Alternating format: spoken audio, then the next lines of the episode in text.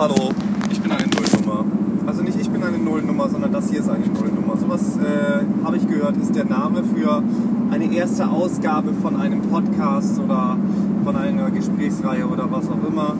Und äh, da das hier noch nicht mal ein Podcast ist, sondern momentan nur ein Laber-Podcast ein Labergespräch oder ein Monolog, müsste man fast sagen, denn momentan bin nur ich hier. Ich, das heißt Johannes, moin. Und äh, ich habe mir für diesen ganzen Kram hier folgenden Arbeitstitel überlegt.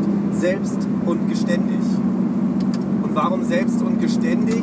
Das hat natürlich dann im ersten Augenblick irgendwie eine Assoziation zu diesem wunderbaren Sprichwort, was man dann irgendwie immer hört. Selbst und ständig als Erklärung für jemanden, der selbstständig tätig ist, weil er ja selbst und ständig tätig ist. Wir verkneifen uns eben ganz kurz das kleine Gelache, was wir sonst dann immer anbringen und so, weil es bringt hier jetzt gerade gar nichts, weil es kein witziges Lachen ist, sondern der Satz, den die Leute dann immer so scherzhaft raushauen, ist ja auch wirklich wahr, weil Selbstständige sind selbst und ständig mit ihren Gedanken, ihrem Körper und ihrem Tun dabei und darauf konzentriert, dass das Geschäft weitergeht. Jetzt muss man sich überlegen, was ist denn mit Geschäft gemeint? Das liegt immer in den Händen der Person, die selbstständig ist. Wie sie selber auch ihr Geschäft sieht und wie sie selber auch irgendwie ihr, ihr Betätigungsfeld irgendwie definiert. Und das soll es jetzt schon mal eben gewesen sein, was wir hier irgendwie so ein bisschen als äh, Business-Sprache oder Business-Sprech raushauen wollen, sondern selbst und geständig soll eigentlich eher darum gehen, dass wir zusammen darüber reden, was bedeutet das denn eigentlich, selbstständig zu sein. Und nicht im Sinne von, was brauchst du, um selbstständig zu sein, sondern wie fühlt man sich denn dabei? Und das auch ehrlich dann zu sagen, wie fühlt man sich, wenn Kunden Scheiße bauen? Wie fühlt man sich, wenn man selber Scheiße baut? Wie fühlt man sich, wenn man selber Scheiße baut und das nicht ehrlich kommuniziert? Fühlt man sich dann schlechter oder fühlt man sich erleichterter? Und wie fühlt man sich, wenn man Scheiße baut und ehrlich zum Kunden ist? Was für eine Resonanz bekommt man denn dann? Der Grund, warum ich das hier machen möchte, ist, ich bin jetzt seit fünf Jahren in meinem jetzigen Beruf selbstständig. Ich habe eine eigene Polsterei. Das bedeutet, ich fertige Möbel an. Das heißt ich, nicht, ich bin ein Möbelbauer, sondern ich polstere Möbel. Ich beziehe sie neu mit Stoff, ich beziehe sie neu mit Leder. Und das mache ich so in jedem Bereich, wo man irgendwie auf Polstermöbel trifft. Das bedeutet, ich arbeite an Booten, ich arbeite an Wohnwagen, ich arbeite teilweise an Autos, aber das ist nochmal eine andere Sache, weil für Autos muss man ein bisschen eine speziellere Ausbildung haben oder sich das Ganze über Learning by Doing aneignen. Und das ist auch eben eine Sache nochmal, was macht man denn, wenn man an bestimmten Arbeiten oder bei bestimmten Projekten merkt, das ist nicht so das Gelbe vom Ei, was hier gerade abläuft. Ich bin mit dem Ergebnis nicht zufrieden.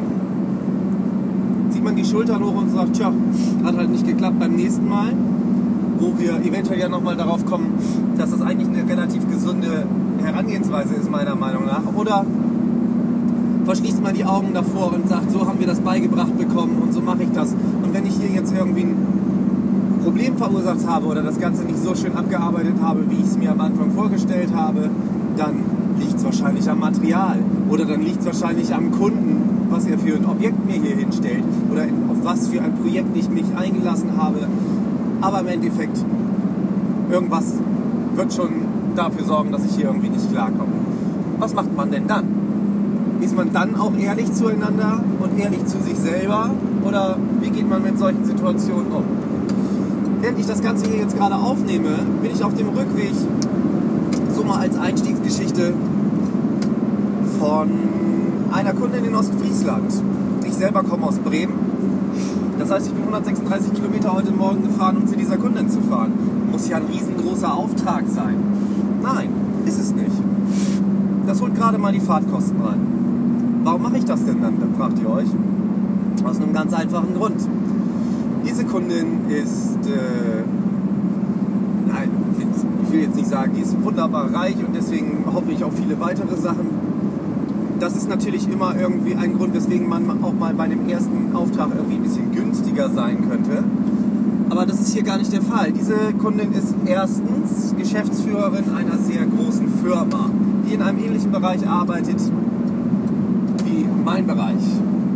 Das heißt, A, ich verspreche mir davon, dass ich irgendwie als Subunternehmer weitere Aufträge bekomme. Kriege ich dir denn hier jetzt in den Arsch? Nein.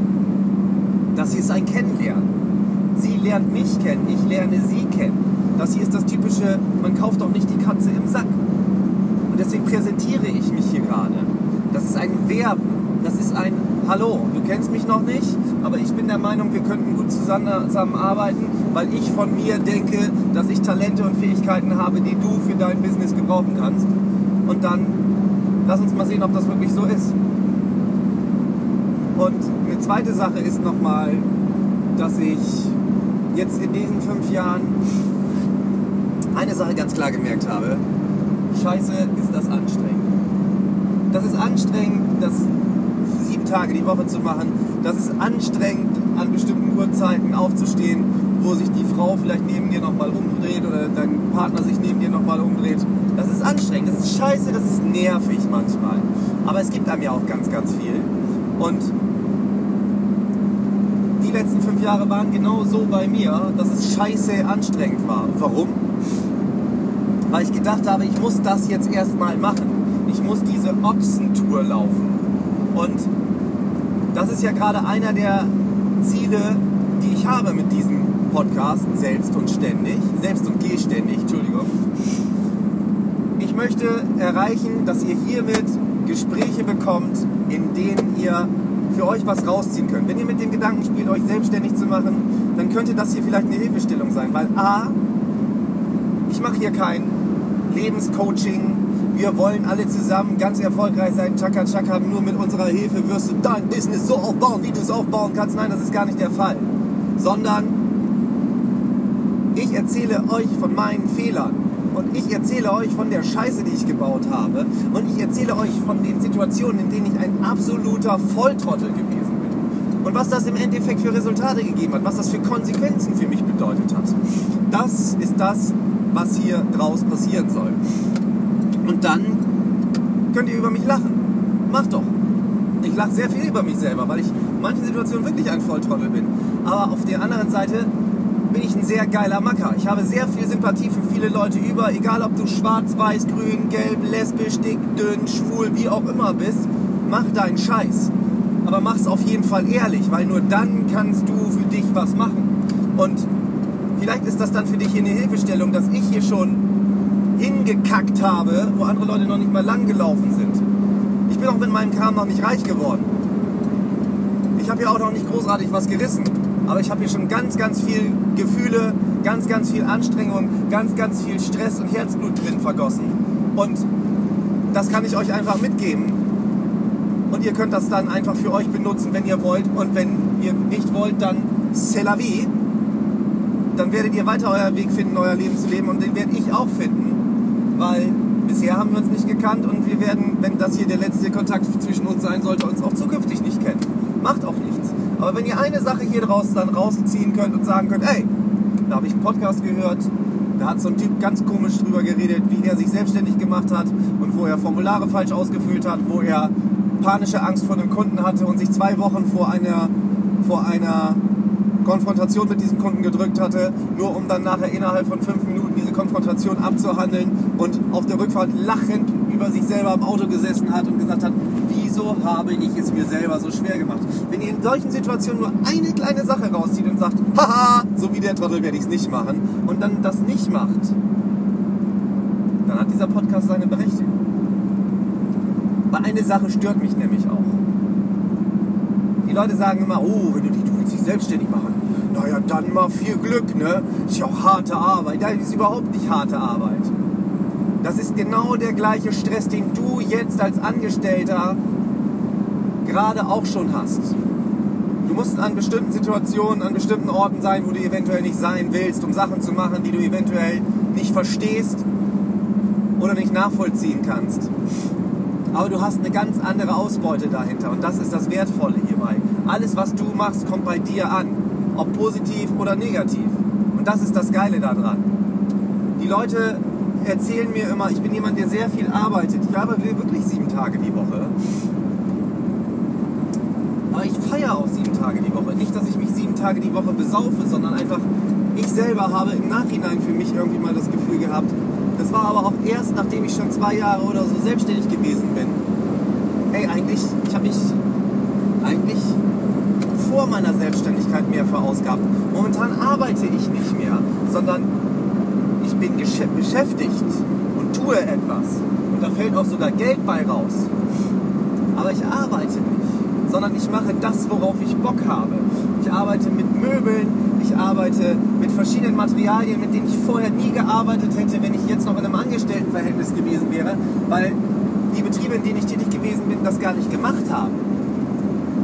Ich habe mir selber Schweißen beigebracht und fertige jetzt Möbel aus Holz, Stahl und Stoff. Ich habe selber für mich etwas umgesetzt und eine Vision umgesetzt, die ich damals cool fand. Also man muss sagen, ich bin aus Schmerzen in die Selbstständigkeit gegangen, weil ich einfach in Firmen gewesen bin, in denen die Leute mich abgefuckt haben. Ich wurde behandelt wie ein Wichser, ich wurde behandelt wie ein Arschloch, ich wurde behandelt wie ein Fußabtreter. Wie, du willst schon wieder Urlaub haben? Zwei Stunden früher gehen, das ist aber, nee, wir arbeiten hier bis 17 Uhr. 15 Minuten, wo kommst du jetzt erst her? Ja, man muss sich an bestimmte Sachen halten. Aber das war immer in Situationen, in denen Geschäftsführer sich genauso verhalten haben wie in den Situationen, wo sie mir dieses Verhalten vorgeworfen haben. Und das war dann nicht cool. Das hat bei mir Schmerzen ausgelöst, vor allem hat es bei mir Wut ausgelöst. Und man kam in so eine Druckspirale rein, man kam in so eine Frustspirale rein.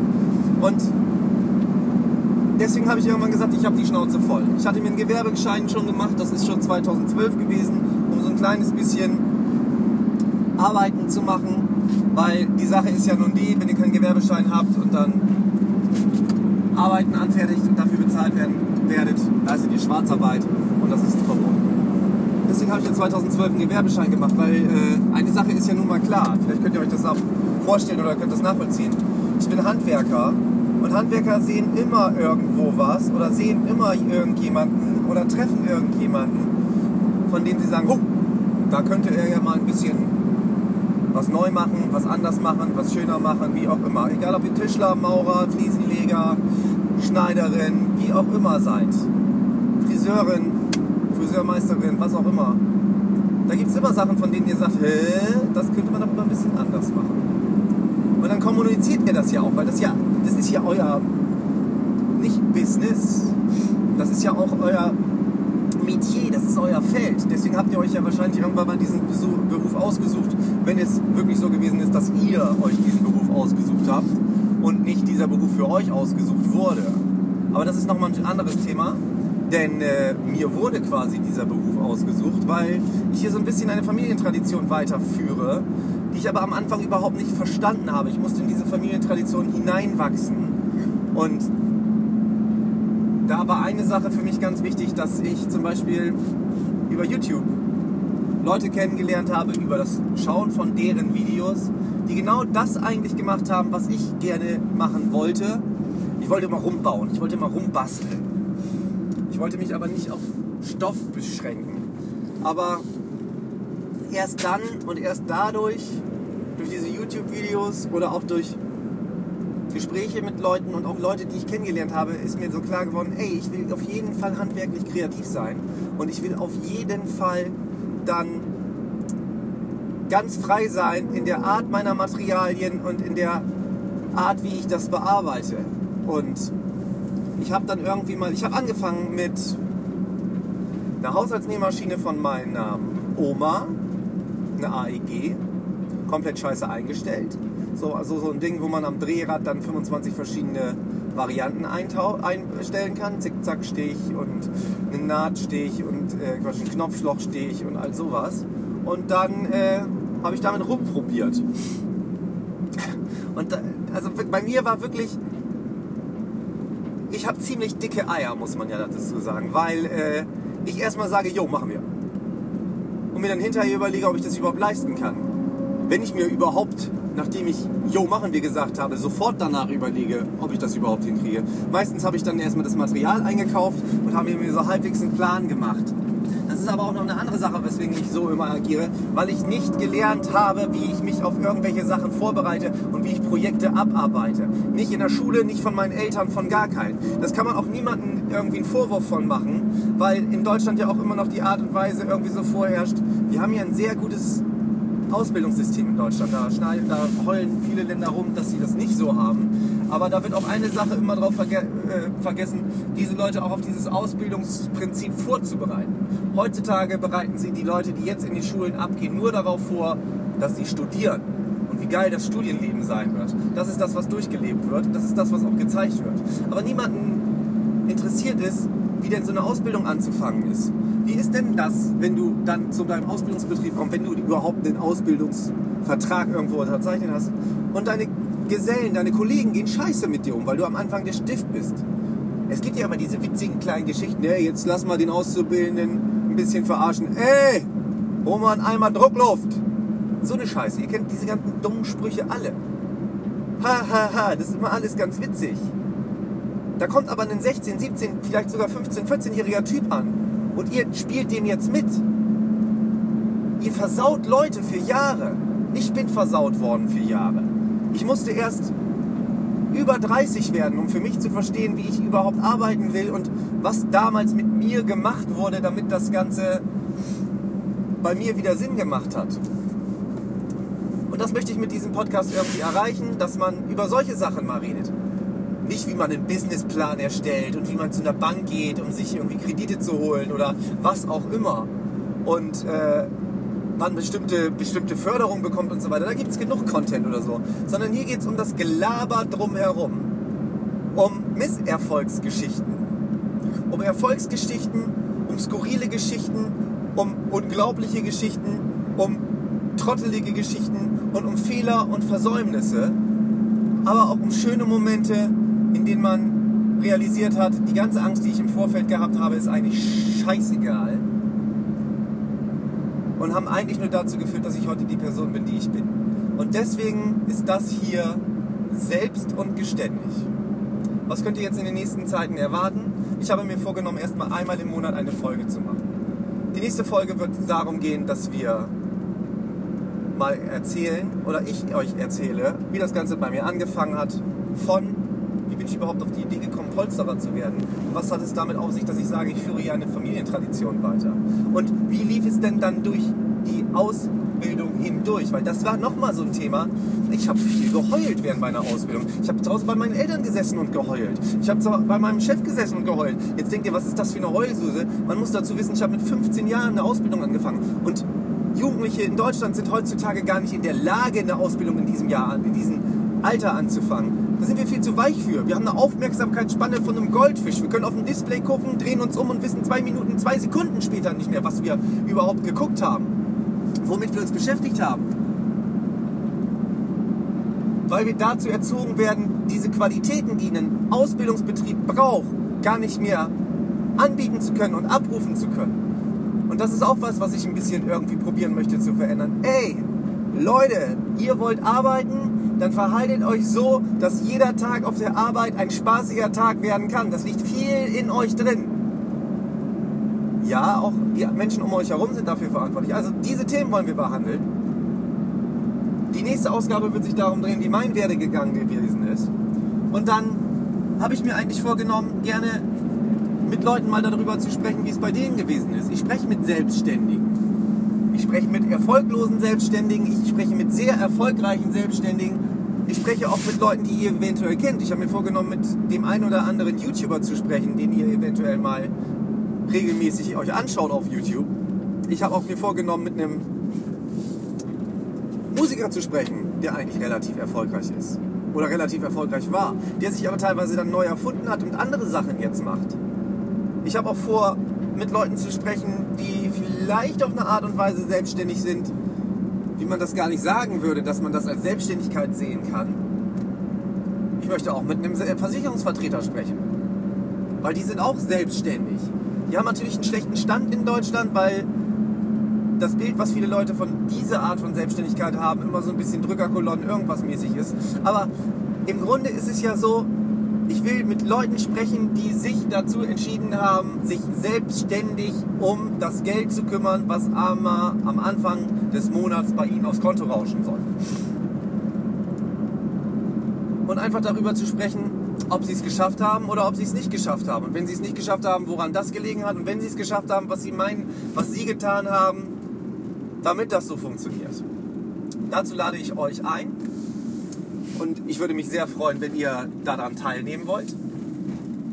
Zum dritten Mal, ich plane das einmal im Monat zu machen, weil neben meiner Tätigkeit als Podcaster, mit einer Nullnummer, habe ich natürlich auch noch mein Business. Ich bin werdender Vater. Ich bin verheirateter Ehemann.